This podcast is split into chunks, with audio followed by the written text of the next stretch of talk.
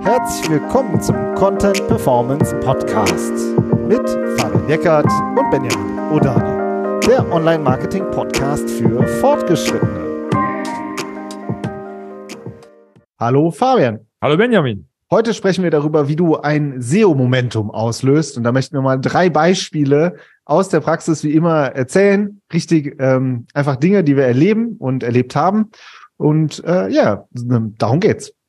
Ja, Momentum, das ist so ein bisschen ein komplexer Begriff oder einer, unter dem man sich vielleicht nicht sofort was vorstellen kann. weiß nicht, wie es euch geht, aber mir persönlich ist kein besserer eingefallen oder uns ist da jetzt kein besserer eingefallen. Es geht einfach darum, mal ein paar Situationen zu beschreiben, wo, wo SEO-Strategien umgesetzt worden sind und die halt einfach richtig abgehen. Also wo man wirklich gesehen hat, Umsetzung vorher war nichts da und dann äh, ist zum Beispiel der Content online gegangen oder ist ein Produktkatalog online gegangen oder beim Shop wurde was, was eine, eine Änderung umgesetzt und dann ist einfach mal richtig erkennbar, was passiert, richtig Schwung ausgelöst und da wollen wir mal ein paar Beispiele vorstellen, ähm, wie äh, ja, wie man halt mit SEO auch richtig durchstarten kann. Ähm, genau. Das Spannende ist ja, dass die meisten Unternehmen ja immer noch überhaupt keine Sichtbarkeit haben. Ne? Also man denkt ja immer so aus der Innenperspektive, oh, alle haben schon längst SEO verstanden. Und dann kommen so äh, immer wieder so schöne aktuelle Studien, wie jetzt gerade von Sistrix, von Johannes Beuys, was er gepostet hat. Und äh, da sieht es eher so genau nach dem Gegenteil aus. Ne? Mm, genau, also da äh, Sistrix hat ja eine, eine Datenbank von Keywords und von Domains, und diese, also die Keywords werden regelmäßig abgeprüft und es wird geschaut, wer rankt denn da vorne. Und auf der Basis wird für, für ähm, Domains, hier steht irgendwie sechs Millionen Domains haben sie irgendwie für Deutschland, glaube ich, oder für Deutschland, genau. Ja, ähm, und, äh, und dann wird der Sichtbarkeitsindex berechnet. Also wie sichtbar insgesamt ist eine Domain im Vergleich zu allen anderen Domains. Und äh, da hat er festgestellt, dass, dass 99 Prozent der Domains, in die, die sie in ihrem, äh, in ihrem Index drin haben, äh, oder die sie in ihrer Datenbank drin haben, einen Sichtbarkeitsindex unter 0,1 haben. Also da kann man von ausgehen, dass sie keine SEO-Strategie haben. 99 Prozent der Domains, die sie jeden Monat oder jeden Tag abprüfen, hat keine, keinerlei SEO-Strategie. Und von den null, von den, äh, von dem einen Prozent, die, die einen Sichtbarkeitsindex über 0,1 haben, ähm, das, das ist auch nochmal äh, krass, dass davon auch 86 Prozent nur von 0,1 bis 1 haben, also auch eine sehr geringe Sichtbarkeit. Da kommt es ein bisschen darauf an, es, es gibt halt Bereiche ähm, im B2B vielleicht, da, da, da ist schon eine Sichtbarkeit von 0,5 auch schon richtig gut. Ja, also da muss man ein bisschen dann ausdifferenzieren. Aber auch da sind, sind auch viele Domains, die die auch da keine sehr, sehr große Sichtbarkeit haben. Ja, 92 Domains haben eine Sichtbarkeit von, von über 100. Sichtbarkeitsindex, 92 Domains. Ja, das ist schon richtig viel, aber das sind halt auch nur 92 in Deutschland. Ja, 870 äh, Domains haben einen Sichtbarkeitsindex von 10 bis 100 und äh, ungefähr 8000 Domains haben einen Sichtbarkeitsindex von 1 bis 10. Also das sind auch insgesamt jetzt nur 9000 Domains, die einen Sichtbarkeitsindex von über 1 haben. Also es ist, es ist einfach nicht viel. Ja. ja im Vergleich zu dem, was es eigentlich an Unternehmen in Deutschland gibt und auch an äh, erfolgreichen Mittelständlern in, in, Deutschland gibt, ist wirklich immer noch eine, äh, eine äh, erstaunlich geringe Zahl. Finde ich, fällt mir auch auf. Wir haben übrigens mal eine Folge gemacht, wie wir mit Sichtbarkeits, mit diesen Indexwerten auch arbeiten. Also da wollen wir jetzt heute nicht tiefer einsteigen. Aber ich finde, was halt die Kernaussage, die für mich hängen bleibt, ist, dass 99 Prozent eigentlich kein SEO machen. Ja, jetzt mal vereinfacht gesagt. Und ähm, und das hat halt um, vielfältige Gründe, wollen wir jetzt auch gleich mal ein bisschen drüber reden. So Ursachen, die wir einfach in den Unternehmen erkennen, immer wieder.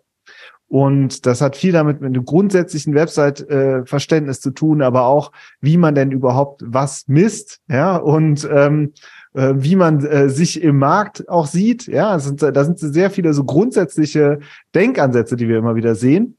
Über die möchten wir sprechen und danach möchten wir drei Beispiele vorstellen.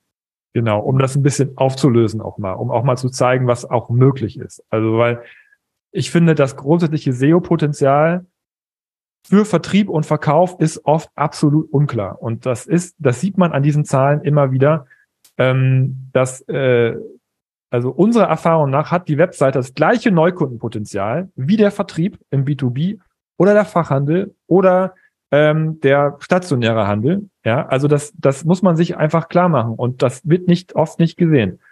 Und ähm, und äh, das finde ich krass. Und aber das, das ist halt einfach so. Das ist die Realität. Ähm, und das sieht man eben auch daran, wenn dann so ein Momentum mal ausgelöst wird, dass dann halt auch wirklich ein starkes Wachstum stattfinden kann, wenn man sich mal um SEO kümmert. Ja, und ich finde, es geht jetzt auch nicht darum, irgendwie so, so, so Schlangenölverkäufermäßig jetzt hier zu hypen und schnell äh, online erfolgreich zu sein. Da steckt natürlich viel Arbeit dahinter auf der strategischen Ebene.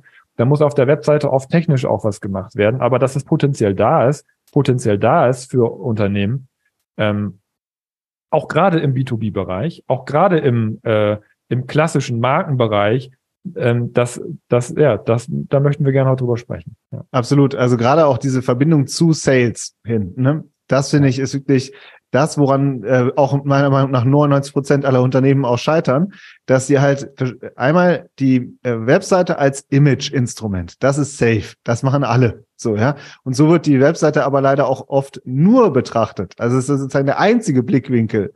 So, wir haben eine schöne Webseite und dann haben wir halt noch Sales, die machen natürlich den, das Geschäft. So, ja. Dass aber die Webseite ganz viel für den Vertrieb auch machen kann das und wie man das strategisch aufsetzt und miteinander verbindet, das ist halt äh, immer noch, meiner Meinung nach, bei 99 Prozent aller Unternehmen nicht richtig verankert. Ja. Und das hat wirklich, ähm, ja, ganz viele Ebenen. Aber äh, ich sag mal jetzt wirklich am plakativsten, äh, muss man wirklich sagen, ist, wie viele Image-Videos es auf der Startseite gibt die ja auch schick sind, ja, un, ungefragt kann man auch alles machen, aber es hat halt in der Regel nichts mit Sales zu tun und nichts mit danach suchen eure Kunden. Wie seid ihr, wie deckt ihr eure, die Suchbegriffe ab, die eure Kunden aktiv äh, eingeben, wenn sie nach einer Lösung suchen? Ja, so, so welche Dinge. Aber auch, wie, ähm, wenn man denn dann schon so viel Brand-Traffic hat oder so viel äh, Besucher auch, die sozusagen die mit der Marke verbunden sind, ja, wohin führt ihr die denn dann?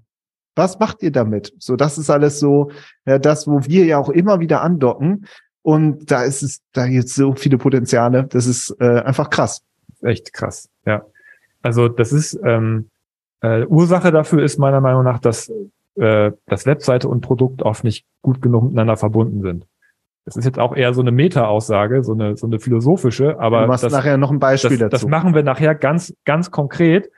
Aber ähm, ja, ich meine, das, das klassische Beispiel, Produkt und Webseite zu, ver zu verbinden, ist ein Online-Shop. Ja, weil da hast du Produkte und äh, Kategorieseiten haben wir auch äh, jetzt ein paar Mal drüber gesprochen, wo, wo, wo Bedarf abgedeckt wird und wo das Inventar sozusagen online steht. Und und das machen ganz, ganz viele nicht. Und das ist ein strategischer ähm, Wachstumshebel, den viele Unternehmen heben können, vor allem auch international, finde ich. Also das ist auch echt krass, was da, ja, viele Leute wollen ja auch gerade international, wollen, wollen viele Unternehmen Märkte erschließen, Sichtbarkeit aufbauen und das, das, da ist die Webseite prädestiniert für und äh, und dass man seine Webseite eigentlich auch wie ein Shop betrachtet in dem Sinne. Ja, also selbst wenn man jetzt nicht klassische Produkte hat, die man äh, in einem Shop vertreibt, der, die Denkweise, darum geht's der. Ne? Ja, ich möchte auch noch mal und es geht um dann äh, Direct to, to Consumer im Shop-Bereich. Ja, ja, Das, das Unternehmen, das ist ja auch eine, teilweise für viele Unternehmen eine neue strategische Ausrichtung, die vorher nur Fachhandel gemacht haben, dass man auch direkt an den Kunden verkaufen kann. Und mit der Webseite geht das jetzt halt seit vielen, vielen Jahren, dass man auch direkt direkten Kundenkontakt haben kann. Und viele machen es zum bisschen, äh, indem man ein Shop aufgebaut wird, aber da ist natürlich auch riesiges Potenzial. Das sehen wir auch ganz oft, sprechen wir gleich auch noch drüber. Ja, das nächste, was mich ähm, wirklich auch immer wieder ähm, ja umhaut in dem Sinne oder was ich halt super oft sehe, ist, also man, dann sagt man, wir möchten mit unserer Webseite gerne Traffic generieren. Richtig. Ja, guter Ansatz. Und auch das messbar zu machen. Guter Ansatz. Aber dann muss man auch noch mal eine Stufe weitergehen und muss sich noch mal den Traffic im Detail angucken. Ja, also wie viele Unternehmen unterscheiden nicht zwischen Brand und Non-Brand Traffic? Also das sehen wir ja immer wieder, dass eigentlich nicht klar ist, ah, okay, das sind die Besucher, die geben unseren Markennamen ein und deswegen landen die dann, die geben den Markennamen bei Google ein und landen deswegen bei uns. Und wie viele äh, Traffic haben wir eigentlich von Besuchern, die nicht unseren Markennamen eingeben, die uns also noch nicht kennen? Diese Unterscheidung kann man in der Search-Konsole zum Beispiel treffen und ähm, die wenigsten machen es oder haben da wirklich klare KPIs. Da wird dann gesagt, ja, wir wollen 20 Prozent mehr Traffic. Jo, aber welchen? Und äh, ja, also das muss man sich immer genauer äh, überlegen. Und das finde ich ist so das Typisches, ähm, was nicht stattfindet. Und da merkt man halt eben dann daran auch schon, dass dann oft SEO nicht mitgedacht wurde. Ja, weil SEO ja im Kern darauf beruht, dass du zu Begriffen rankst, äh, die sozusagen nicht deine Markensuchen sind, sondern ähm, äh, allgemeinere Begriffe, wo die Leute nach einer Lösung suchen. Ja. Und dann kommen oft so Kommentare oder manchmal auch Kommentare wie, ja, wir haben ja schon viel Traffic. Oder es, es ist ja schon, sieht ja schon ganz gut aus eigentlich. SEO funktioniert ja für uns. Ja, und, äh, und äh, dann diese oberflächlichen KPIs, wie du gesagt hast, Traffic und zum Beispiel Unique User, ja, die auf die Seite kommen. Und über das mal auseinandergedröselt und, das Brand rausgerechnet, dann bleibt oft nicht mehr viel übrig. Und das ist dann die Argumentation zu sagen, ja, aber dieser ganze Aspekt, der fehlt ja komplett. Das ist dann, SEO ist halt noch nicht dann zu Ende gedacht, sondern SEO steht eigentlich erst am Anfang. Weil die, die uns kennen, die die Brand-Besucher, äh, die die Brand, den, den Brand-Traffic eingeben, das, das ist dann auch ein anderer Kanal. Ja, das ist dann eine, eine, andere Baustelle, die auch super wichtig ist. Da, da ist bei vielen Unternehmen ja über Jahrzehnte sehr viel Arbeit und Zeit reingeflossen, sich diesen Brand aufzubauen. Das ist alles super. Ja, aber das ist eben nicht dieses SEO-Momentum, was das auslöst. Ja, das, das ist da noch nicht mit drin. Ja, das ist wichtig. Einmal nochmal kurzes Erklärung. Generisch äh, oder Brand, Non-Brand Traffic. Jetzt einfach was, was mir jetzt wieder auch gerade aktuell äh, sozusagen vor die Flinte gekommen ist. Fiesmann verkauft seinen Wärmepumpenbereich, ja, und die haben ein wirklich erfolgreiches Topic-Cluster rund um die Wärmepumpe aufgebaut. Also Wärmepumpe Funktion, Wärmepumpe Verbrauch, Kosten, Einbau, Förderung, alles einzelne Artikel, die auch viele davon wirklich gut ranken, wo sie sich eine richtig breite Sichtbarkeit zu, zum generischen Begriff rund um Wärmepumpe aufgebaut haben. Ja, jetzt wird der Bereich verkauft. Äh, okay, dann äh, muss man mal schauen, was da mit der Webseite Aber passiert. Aber das ist ein Asset, wäre, oder? Wäre das auch nochmal ein interessanter Case, was da mit der Webseite passiert, ob das, ob die sozusagen das gesamte Topic-Cluster einfach abklemmen. Das aber, aber das SEO-Asset wurde doch mitverkauft, oder? ja, also die werden doch mit Sicherheit gesagt haben, ey, guck mal, wie wir hier in Deutschland für Wärmepumpe stehen. Ja, also das, das weiß ich nicht. Also, aber hundertprozentig. Also, sorry, das, äh, das ist ein Wert, den die sich aufgebaut haben. Die sind ja, die sind ja, ja da gebe ich dir nicht, recht. Ja. Die sind ja nicht umsonst. Äh, ich weiß nicht, ob die Marktführer sind, aber aber sie haben eine wahnsinnige Sichtbarkeit und, und werden darüber Leads und, und Sales machen. Und das, ja. und das wird doch im Verkaufsgespräch auch Thema gewesen sein, dass sie sagen, ey, ihr, ihr verkauft unsere, unsere Leadsmaschine mit, äh, ihr, ihr kauft die mit. Also das, Ah, ich weiß Würde mich wundern, wenn das aber nicht. Echt, nicht okay. So also wenn ich so an wie viele Relaunches äh, wir so sehen, wo dann SEO dann doch nicht mitgedacht wird, würde ich fast, könnten wir nochmal, wir haben auch mal eine Folge über ähm, Blogverkäufe und äh, Unternehmensverkäufe, wo die Webseite damit verkauft wird, haben wir auch mal gemacht. Ja. Oh, ich hoffe mal nicht, dass das, dass das da, nein, also das kann ich mir nicht vorstellen. Nein, ja, also das war, ich wollte es nur erklären, den Unterschied zwischen Brand und Non-Brand. Ja, also das sind einfach, das ist so, ähm, wenn man mehr Traffic haben will, sollte man sich auch Gedanken machen, was für Traffic und woher der kommt. Auch die Quellen. Ja, also da geht's einfach, das ist auch was, was oft nicht ähm, richtig betrachtet wird, in dem Sinne, oder nur so sehr an der Oberfläche betrachtet wird. Und darunter liegt eben wieder das Problem, dass es keine richtige SEO-Strategie gibt oder nicht diese Erfahrung, wie das ist, wenn man mal so ein SEO-Momentum auslöst. Hm. Ja, der dritte Punkt ist ja, das bezieht sich auch ziemlich, ziemlich auf das Marktumfeld. Das haben wir jetzt ja auch gerade ein bisschen angerissen. Es ist auch, dass, dass oft der, der Wettbewerb unklar ist. Also nicht der Wettbewerb insgesamt, sondern der Online-Wettbewerb, oder? Ja. Also es gibt eine total krasse Innenperspektive. Wir fragen immer in jedem Kickoff so, wer sind eure Wettbewerber?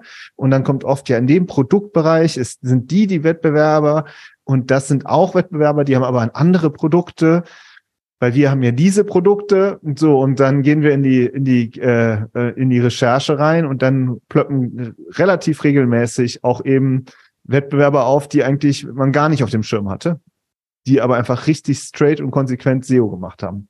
Oder man hat sagt, das sind die fünf wichtigsten Wettbewerber und dann stellt man fest, dass vier andere auch null SEO gemacht haben bisher, aber einer schon.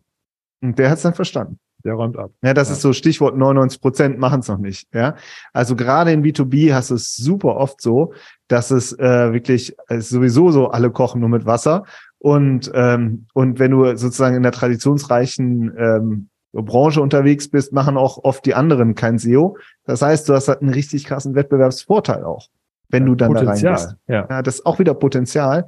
Ja. Das ist das eine. Und das andere, du brauchst auch erstmal grundsätzliche Marktkenntnis. Wo stehen eigentlich die anderen? Das, was sozusagen auf der Produktebene immer so, ah ja, die sind auch mit dabei und ah, die machen auch das. Auf der Produktebene werden die Wettbewerber total krass gescreent, die ganze Zeit, auch gerade auf der Entscheiderebene. Aber so, wie so die Rankings aussehen und wie so die Strategien dahinter sind, oft gar nicht. So, und das ist halt auch, ähm, kann halt fatal sein, wenn da halt einfach Leute oder auch aus dem Ausland ähm, sozusagen Unternehmen in den deutschsprachigen Markt reingehen und sich darüber dann eine Sichtbarkeit aufbauen und wie du halt sagst, wie jetzt Stichwort Wärmepumpe oder so, auf einmal eine wahnsinnige Sichtbarkeit haben auf super relevanten Keywords, wo halt einfach die Leads und die Sales dahinter stehen. Ja. Haben wir mal eine Folge zu gemacht, wie äh, US-Softwareunternehmen den deutschen Markt aufrollen. Ja, ich erinnere mich. Ja. Und ähm, ein anderes Beispiel, was wir auch hatten, ist ein Unternehmen aus dem Food-Bereich, ähm, super traditionell, äh, äh, steht im Supermarkt. Und, und online gab es ein Startup mit dem, mit ähnlichen Produkt, aber ganz fresh und neu und hat den kompletten Markt abgeräumt, äh, den ganzen, die ganze komplette Sichtbarkeit, alle Serbs nach den hauptgenerischen Begriffen waren voll. Also auf der, äh, die haben Ads ganz viel gemacht, auch Product Ads, Product Listing Ads und äh, und SEO und überall komplette Sichtbarkeit abgeräumt, Suchvolumen auf dem äh, Keyword Set, also satt sechsstellig äh, jeden Monat und und äh, ja, der, Hersteller selber hatte überhaupt keine Sichtbarkeit und das war einfach äh, total exemplarisch dafür und das war auch nicht nicht klar, dass das so war im Unternehmen. Ja, das war nicht nicht bewusst, die waren sich nicht bewusst, dass da ähm, so eine krasse äh, so ein Ungleichgewicht online auch war im Vergleich zum klassischen Marktverständnis, was man hatte, also analogen Marktverständnis. Und das ist oft so. Das ist ja. oft so, wenn man da ein bisschen tiefer einsteigt, dass man aufarbeitet und zeigt, wie da sich die, die, die, der, der Traffic verteilt in die, in die einzelnen Wettbewerbe, Web, Wettbewerbswebseiten. Da hat man meistens ein ganz schönes Ungleichgewicht. Ja. Und Überhang. Äh, und dann hat das Momentum, hat halt dann jemand anders gerade. Um Unsere Folge ist aber, dass wir auch drei echte Beispiele nennen aus unserem Beratungsalltag. Und ähm, die wollen wir euch jetzt mal vorstellen. Und das erste ist das, was eigentlich unter Programmatic SEO sehr viel diskutiert wird, Fabian. Ja. Ähm, erklär du mal das Beispiel. Wir machen es natürlich äh, anonymisiert auch, weil es sind einfach auch wertvolle Strategien. Und wir haben die in der Art auch immer wieder umgesetzt. Ja, und möchten es aber beispielhaft mal erklären, um äh, einfach ein Verständnis dafür zu, ähm, ja, zu wecken. Ja, genau. Ich, ich nenne jetzt ein Beispiel. Das ist jetzt fast 20 Jahre her, also anstatt sagen, Opa erzählt vom Krieg, so ein bisschen, aber es ist einfach mega aktuell immer noch, weil es bis heute noch gut funktioniert. Und das war damals einer der ersten. Ähm, das ist ein Unternehmen, was sich um, äh, um äh, elektronische Bauteile gekümmert hat. Ähm, und äh, das ist neu gegründet worden. Und äh, ja, das ganz kurz das Modell dahinter war, ähm, alte Bauteile aufzukaufen von Maschinenbauunternehmen oder so, die halt einzelne Komponenten aus den Maschinen, die nicht mehr gebaut werden, im Lager stehen hatten. Und dann hat er das kistenweise rausgekauft, gesagt, ja, die braucht ihr ja nicht mehr, ich nehme die, hat bei sich ins Lager gestellt und jedes Bauteil hat, hat eine Nummer, ja, irgendeine Seriennummer, irgendwas, was da drauf gedruckt steht, wo man dann identifizieren kann, welches Bauteil das ist. Ähm, und dann äh, haben wir, damals gab es noch keine Online-Shop-Lösung in dem Sinne. Ja, da haben wir das damals programmiert für den Kunden und haben parallel dazu die SEO-Strategie auch entwickelt. Und ähm, dann äh, ist es so gewesen, dass äh, ja für jedes Bauteil eine eigene Seite mit einem Anfrageformular generiert wurde aus einer Datenbank, aus dem Produktinventar sozusagen. Ja, also jedes jedes Produkt, was im Lager stand, wurde dann auch online gestellt. Und ähm, ja, und äh, dann ist es halt so, dass wenn diese Maschinen wurden nicht mehr produziert, sind natürlich aber kaputt gegangen. Ja, und das heißt, einzelne Bauteile sind kaputt gegangen und irgendwo in, in China oder auf den Philippinen, wo diese Maschine stand, ist dann der Ingenieur hingegangen, hat dieses verkugelte Bauteil rausgenommen und hat aber nur noch diese Nummer lesen können und hat die dann bei Google gesucht. Ja, und äh, wer stand vorne natürlich? Derjenige, der dafür eine eigene Seite sich aufgebaut hat, weil er sein Produktinventar online gestellt hat. Ja, und ähm, ja, der ähm, Unternehmer damals, der ist wirklich, äh, immer wenn er zu Besuch kam, wurde das Auto immer größer, mit dem er zu Besuch kam, weil er diese, dieses einfach, das hat so ein unglaubliches Momentum international ausgelöst, weil es um hunderte und tausende Bauteile ging, die, das waren, das war nicht viel Suchvolumen, aber in der Masse war es einfach so krass, ähm, ist das so krass explodiert, dass die dann natürlich alle diese Bauteile gekauft haben, die natürlich auch alle ein bisschen teurer waren als die, die, wie er die eingekauft hat. Also es war Wahnsinn. Einfach Wahnsinn. Und diese Strategie haben wir auch super oft schon beraten. Ja, weil wir gesehen haben, da ist ein Inventar, da sind Produkte, die, die die gleichen Voraussetzungen haben, die aber einfach nicht online gestanden haben. Ja, und das ist Programmatic SEO, weil es darum geht, es ist auch, hat auch ein bisschen was mit Datenbanken zu tun, dass man, wie, wie kann man das datenbankgestützt sowas online kriegen, ein Produktkatalog, ähm, wie, wie setzt man das um, wie, viele Dinge, auf die man achten muss, die ist jetzt nicht so Content SEO, ja, dass man halt mit großen Stücken Content da online geht, sondern da geht es eher darum, wie man mit, mit vielen einzelnen Seiten online gehen kann. Aber das hat ein Momentum ausgelöst und eigentlich immer, wenn wir solche Strategien hatten und dann noch sehr wenig Wettbewerb war, dann hat das immer großes Wachstum ausgelöst. Ja, und dieser Kunde kann ich ja auch sagen, der hatte keinen klassischen Vertrieb, sondern der hatte einen Innendienst, der dann die ganzen Anfragen, die kamen, weiterverarbeitet hat. Ja. Das waren wirklich die Early Adopter und ähm, und aber das Interessante ist wirklich, dass es bis heute richtig gut funktioniert. Ja. Das ähm, äh, finde ich der Begriff Programmatic SEO ist ja auch relativ neu, so, aber die dahinter stehen halt Grunderfolgsmuster, die schon immer funktioniert haben. So und ähm, in B2B. In B2B. Das nächste Beispiel ist ähm, auch B2B, ist ähm, genau das Beispiel, das wir vorne beschrieben haben mit dem Brand- und Non-Brand-Traffic.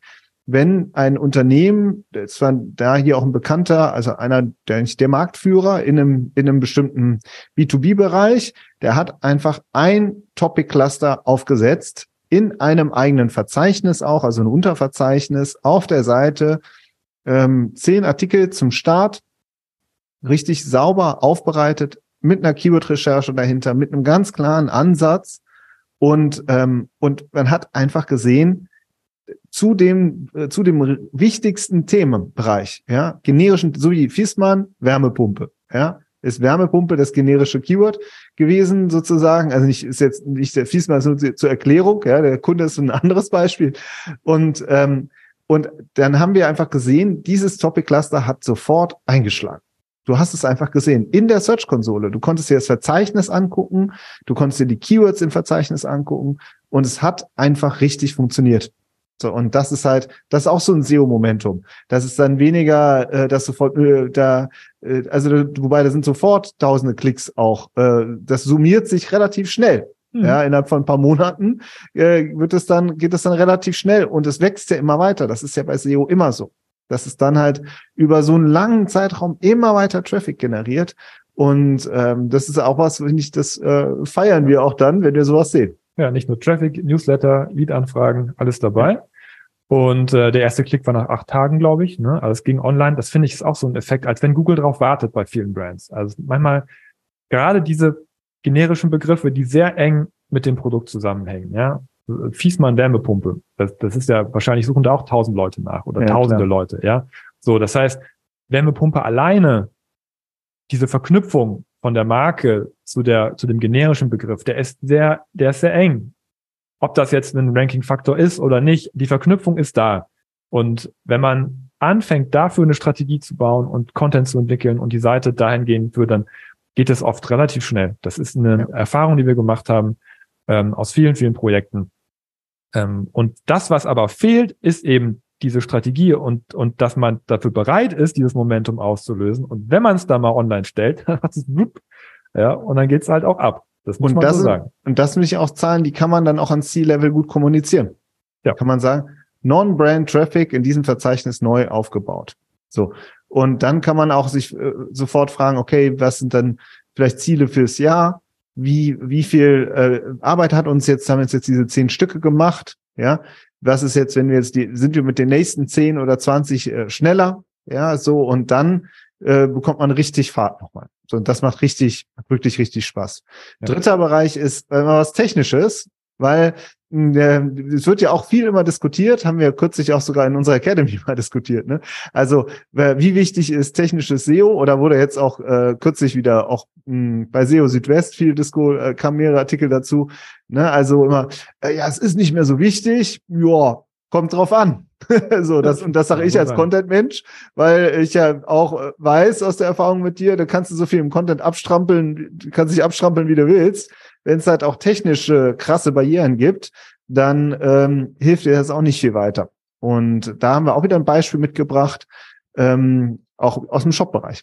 Ja, also Thema Crawl-Budget, das äh, ist ja was, ähm, der, der, der Google-Crawler ist ja sehr gierig, ja, immer schon gewesen. Das heißt, wenn man Google URLs vorlegt, dann und man ist eine, eine gut situierte Seite, jetzt nicht gerade die neueste Seite, dann holen die sich wirklich sehr, sehr viele URLs und crawlen sehr tief auch die Strukturen durch. Und ähm, gerade im Shop-Bereich hat man da auch mal schnell Situationen, ob das jetzt über, über eine Filternavigation ist, aber oder auch über irgendwelche gerne auch mal so, so indexierte Suchergebnisseiten oder so dass man halt einfach Endlosschleifen produziert. Ja, dass der Crawler sich in eine, in eine Struktur reinfrisst und da crawlt und crawlt und crawlt und, und äh, da sehr viel Budget, man, man spricht ja von Crawl-Budget, das heißt, dass man sagt, keine Ahnung, Google stellt einer Seite, das, das ist nicht so, aber das, das ist im übertragenen Sinne so, Google stellt einer Seite von mir aus eine Million Aufrufe in der Woche zur Verfügung und wenn die aufgebraucht sind, dann machen die Schluss. Ja, dann crawlen sie nicht tiefer irgendwas. Dann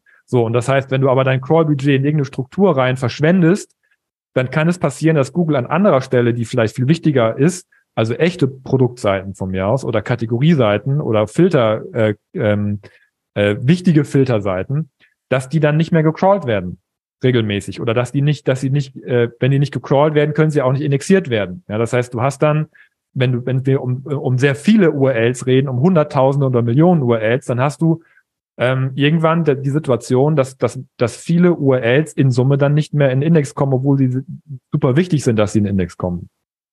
So, das, den Fall hatten wir jetzt auch, ähm, dass wir eine Endlosschleife abgeschaltet haben, weil wir sie entdeckt haben und äh, dass dann äh, Millionen URLs auf einmal nicht mehr gecrawlt werden, weil es halt dieses Crawl-Angebot sozusagen nicht mehr gab. Ähm, und dass wir, dass äh, 20 Prozent auf einmal mehr äh, echte URLs, die wir gerne im Index hätten, dann auch zusätzlich im Index sind, messbar in der Search-Konsole. Hat man gesehen, ging nach oben. Ja, und ich meine, mal ebenso 20 Prozent mehr URLs im Shop, das ist ein Momentum, ja, also durch eine technische Maßnahme ein, ein SEO-Momentum ausgelöst auf der technischen Ebene. Das hat nichts mit Content zu tun, genau.